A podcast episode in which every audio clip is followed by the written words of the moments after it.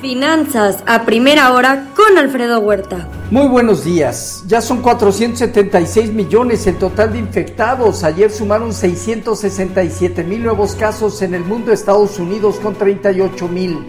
Más de 11 mil millones de dosis aplicadas en el mundo, Estados Unidos con un ritmo de vacunación diaria alrededor de 120 mil, México 400 mil y China 4.8 millones.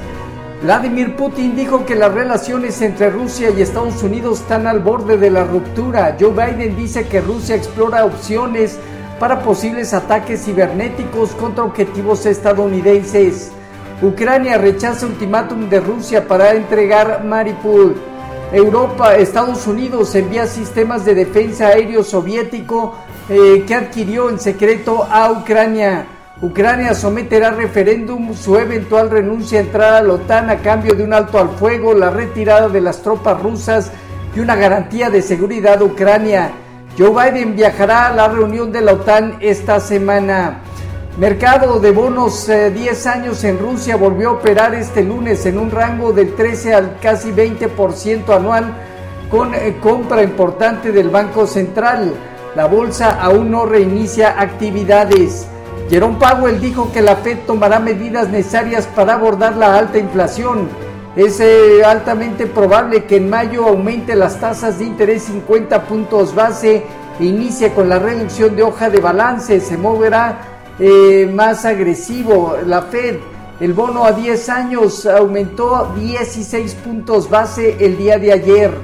ADRs mexicanos terminaron negativos. Rendimiento de bonos a 5 años supera al bono de 10 años eh, este día y el bono de 2 años se aproxima. La pregunta es si será el inicio de un debate de una recesión futura. Aumento del dólar ante probable alza de 50 puntos en mayo por parte de la Fed. El yen en su mínimo de 6 años. Standard Poor's retirará la calificación de Rusia antes del 15 de abril. El gobierno del Banco Popular de China mantuvo sin cambio la tasa de interés en 3.7% y el gobierno de China ayuda a Evergrande a resolver préstamos fiduciario por 511 millones de dólares. En Asia Pacífico, movimientos positivos destaca Hong Kong más del 3%. En Europa presentan ganancias moderadas Francia, Alemania, Italia, España y el Financial Times de Londres. El mercado aumenta sus apuestas y ve cinco alzas de tasas de interés del Banco Central Europeo este año. La tasa de descuento podría retornar al 0% tras ocho años negativo.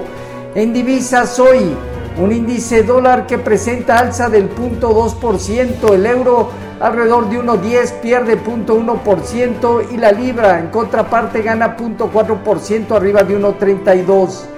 En materias primas, eh, precios del petróleo relativamente estables, con ligera baja alrededor de medio punto porcentual por ahorita, el WTI en 109.4 dólares y en metales el oro en 1926 dólares abajo 0.2%, la plata 0.3% negativo y el cobre gana 0.6%.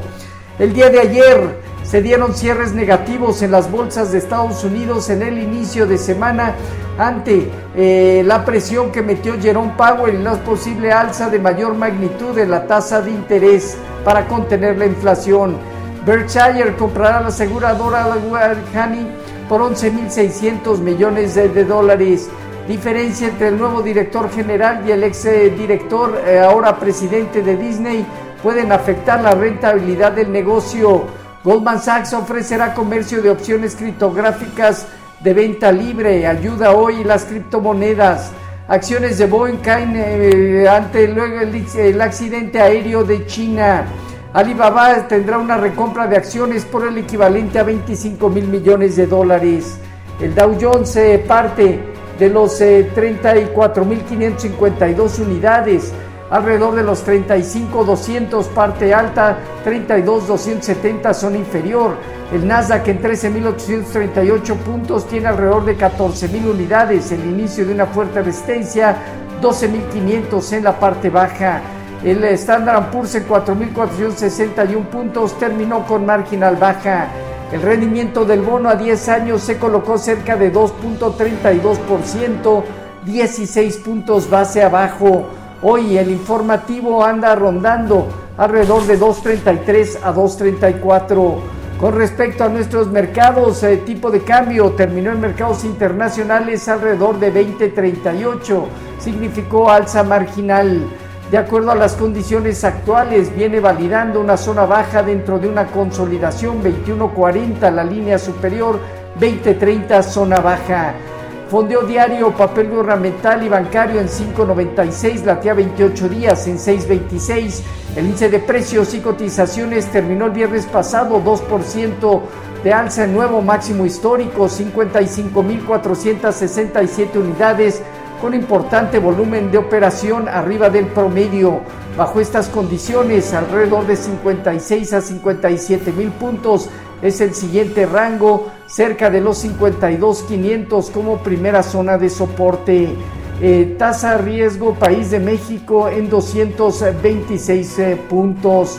Eh, se inauguró el aeropuerto Felipe Ángeles aquí en, en México.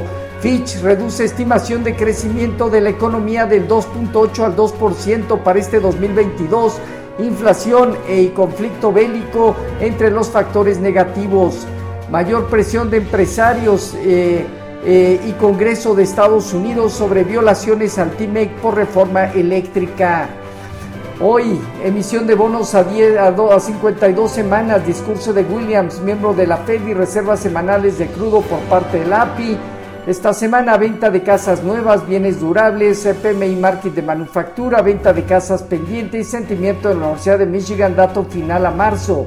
En México, encuesta de Citibanamex, oferta y demanda agregada, decisión de política monetaria de Banco de México, inflación primera quincena de marzo y el IGAE.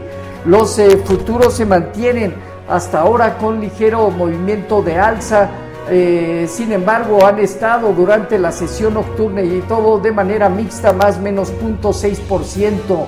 Eh, tipo de cambio alrededor de 20.34 con marginal apreciación. Así, finanzas a primera hora con lo más relevante hasta el momento.